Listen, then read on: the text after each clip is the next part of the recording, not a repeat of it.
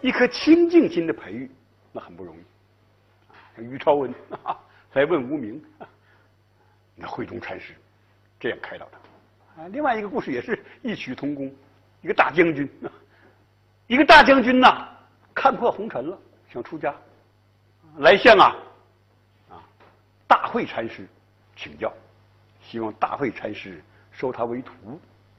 大慧禅师不同意，为什么呢？说你呀。你还没有斩断尘缘呐，你还太贪恋家人呐，如此的贪恋家人，不能出家呀，回家里再修养修养一段时间吧，有了基础才能出家。这将军就回家了，回家在家里呀，又潜心的修养了一个星期，一个星期之后，天刚亮，蒙蒙亮，迫不及待的又跑到大会这儿来，哎，他非常有诚意，是吧？大会，你看这一个礼拜呀，我我修炼的又差不多了，我已经不贪恋家人，我对家人没任何观念了，我已经斩断尘缘了，彻底斩断尘缘了，你收我为徒吧。哎，大会怎么说呢？啊，大会没搭啥，跟他开起玩笑来了，说你们一大早就跑到我这儿来了，你留着你老婆和人家睡觉呢。这将军听了大怒，说贼秃啊，你敢这么羞辱我？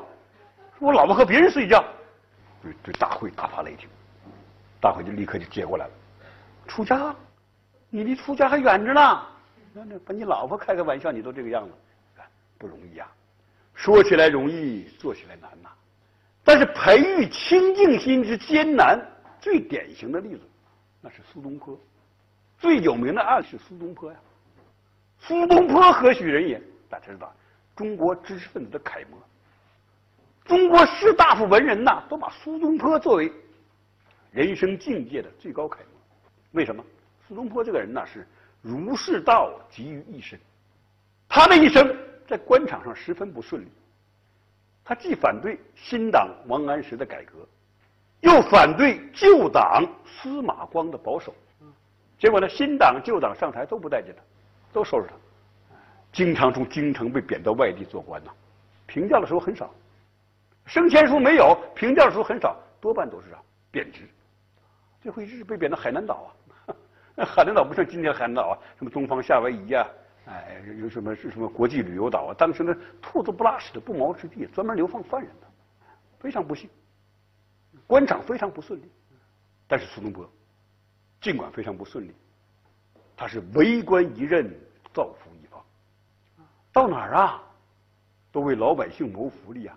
到杭州做太守，大家知道留下苏堤。到海南，到惠州，当地人民都歌颂他，为官一任，造福一方，就体现儒的精神。非常不顺呐，啊，不顺到什么程度？差点被杀头了，诸位。啊，湖州做地方官，有人诬陷他，说他写诗，诗里面有反词，谋反之意，这还了得了？抓起来了。有人怂恿皇帝啊，要杀掉苏东坡呀。但幸好啊，宋太祖赵匡胤留下遗训。什么遗训？诸位，不杀士大夫。两宋之事，诸位啊，两宋没有杀害一个士大夫，这了不得呀！叫与士大夫共治天下。说两宋的文化在中国历史上、古代历史上最发达。当然了，它 另外一方面带来负面效应，它防止武臣呐啊，就武将，防止武将搞兵变、搞军事政变，削弱武将权力。说宋代的国防始终很弱，但文治了不得。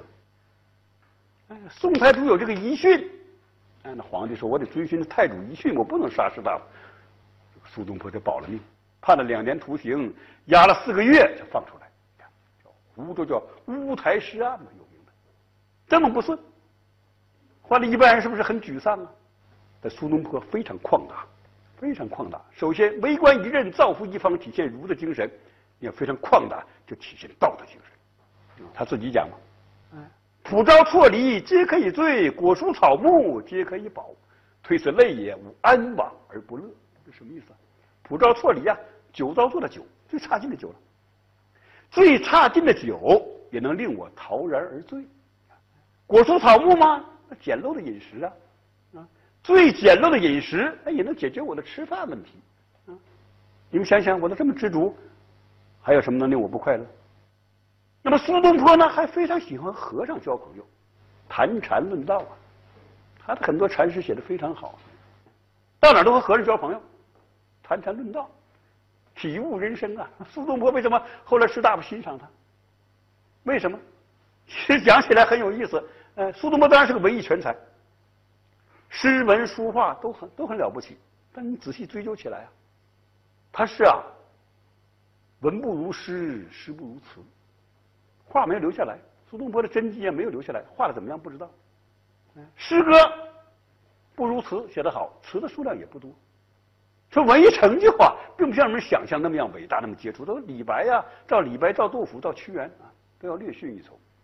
那为什么苏东坡成了文人士大夫最敬仰的楷模？你想，这苏东坡的人生态度，儒释道集于一身呐，这个人生态度啊，既执着又旷达，超越潇洒，看得透啊，所以成为文人楷模。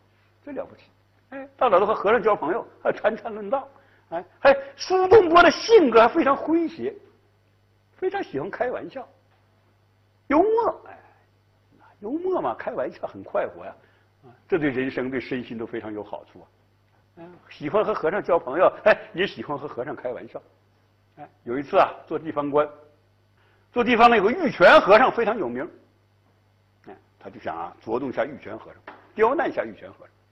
微服私访去拜访玉泉，拜访玉泉，玉泉问他说：“你姓什么呢？”这苏东坡说什么呢？说我姓称，专门称量天下和尚。我这杆秤，专门称你们的，看你们有多重。这玉泉和尚什么反应？玉泉和尚呢，大喝一声，大喊一声嘛：“你称称吧，你看我这声喊有多重。”苏东坡傻眼了，说不出话来了。哎，这里边有玄机呀，各位。苏东坡，你看就是那种啊，啊，他主动的寻难中啊，发难中，来获得智慧的这种启示。他经常开玩笑，经常吃亏，吃亏也不在乎。你看这苏东坡就这样了不得。有一次被贬到瓜州，瓜州在哪儿？诸位，啊，长江边上。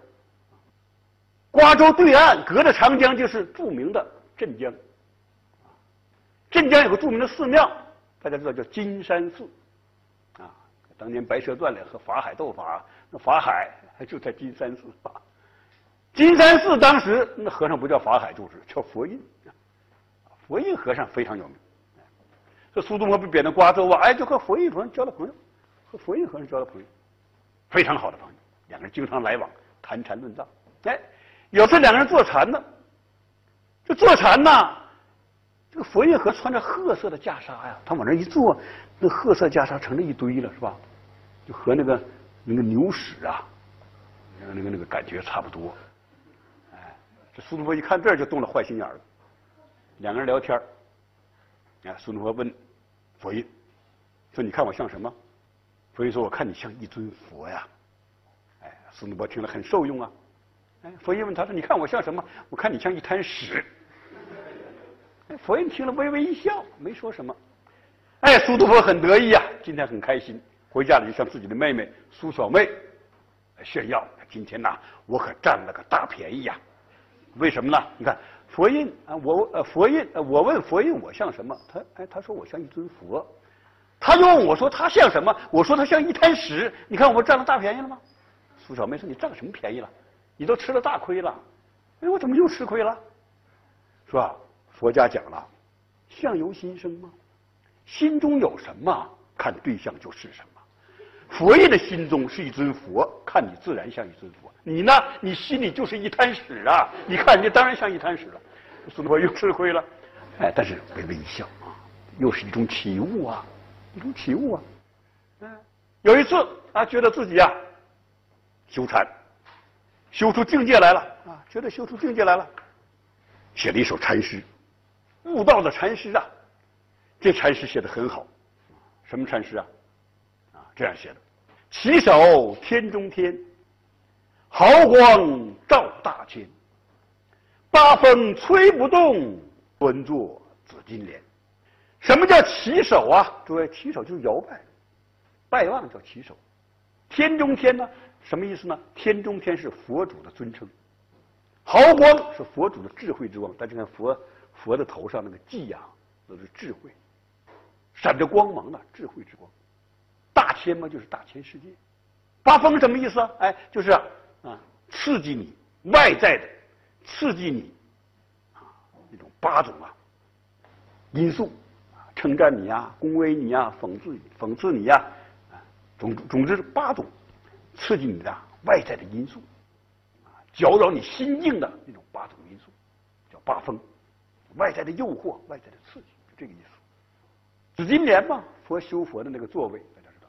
这首祭诗啊，它的意思就是啊，翻译成今天的话就是啊，摇拜伟大的佛祖，你的光芒照耀大千世界，任何外在的诱惑都不能左右我了，都不能使我动心了。叫八风吹不动，端坐在紫金莲上，修养佛的境界。写的很好啊。这首诗从文学性、从体啊了悟佛理的角度都不错。所以后来赵朴初先生在世的时候啊，到香港去给大佛开光，就把苏东坡这首诗题在那个寺庙的墙壁上，是非常好。苏东坡很得意啊，嗯，写了这么好的诗，就去啊，就想向佛印呐炫耀炫耀。你看我写了这么好的诗，你评价评价吧，把它誊写下来，让书童。连夜过江送给佛印，你看看吧，看我这首诗写的怎么样？给表扬表扬我了吧？佛印看了以后呢，哎，写了两个字，让苏童拿回来了。苏童拿回来了，苏东坡想，我看看他怎么表扬我。打开一看，两个字什么字？放屁！苏东坡气坏了，我和你这么严肃的讨论佛理啊，你居然和我这么开玩笑，这还了得？气坏了，按捺不住啊，是连夜过江，就去找佛印理论。你老佛印不像话啊！我这么严肃的讨论佛理，你居然骂我放屁？嗯，去找佛印到金山寺，哎，佛印不在。佛印知道他要来，故意躲开他了。哎，尽管不在，又给他留下十个字。哪十个字？苏东坡打开一看，这样十个字：八风吹不动，一屁打过江。什么八风吹不动啊？什么所有的外在诱惑都不能使你动心了？一个屁就把你打过来了。你看，这不动心呐，非常难呐。说一颗清净心的培育啊，诸位，你真的能培养出这颗清净心，你就进入自由境界啊，进入佛家的自由境界啊。什么是佛家禅宗的自由境界？禅宗和尚经常讲说自己是自由人，什么意思？挣脱名利的束缚啊。跳出这滚滚红尘呐，啊，不为任何世间的名啊利呀种种的名将利所嘛所缠绕，具有一颗清净心，具有一颗平常心，具有一颗慈悲心，哎，这样就是自由心。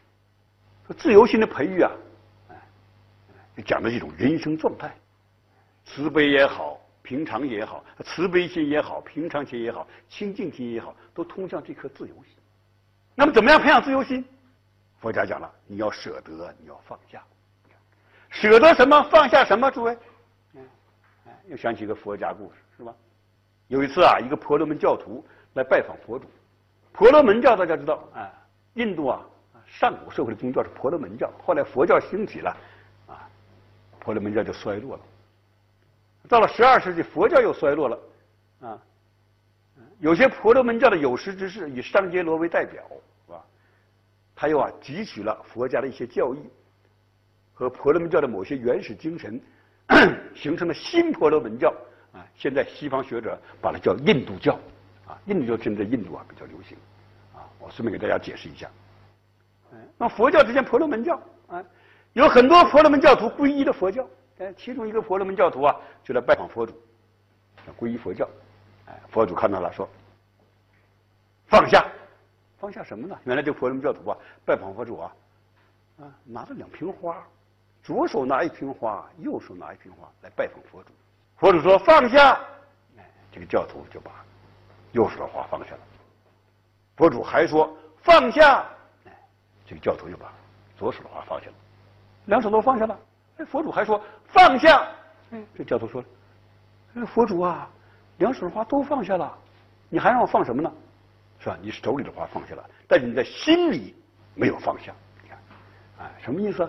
心灵要解放，心灵要挣脱大千世界滚滚红尘的名利束缚啊，这才能培养自由心，叫放下啊，舍得什么？哎，佛就讲内舍六识，中舍六根，外舍六尘呐。六根什么意思？为大家很简单的讲过，是不是？眼耳鼻舌身意，一切欲望的来源啊。六尘呢，对应六根的色声香味触法，是吧？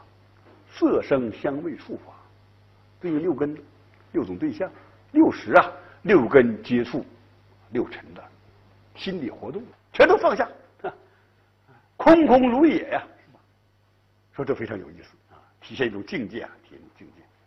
那佛家禅宗啊，也是反复的用各个用大量的公案来说明这个道理，来让你体悟这个道理呀。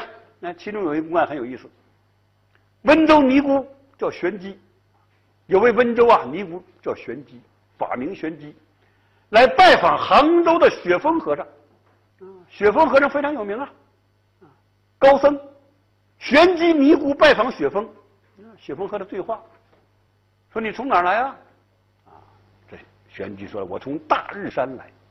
大日山呐，日是太阳那个日，大日山，大日山太阳有没有出来了？”雪峰问他：“这玄机这个问题太没意思了。”哎，立刻讽刺他了：“说太阳出来不把雪峰给融化了吗？”哎 就讽刺雪峰，啊，雪峰的法门啊，就讽刺雪峰这个法门。太阳出来不把你雪峰给融化了吗？雪峰知道他讽刺，但也没说什么。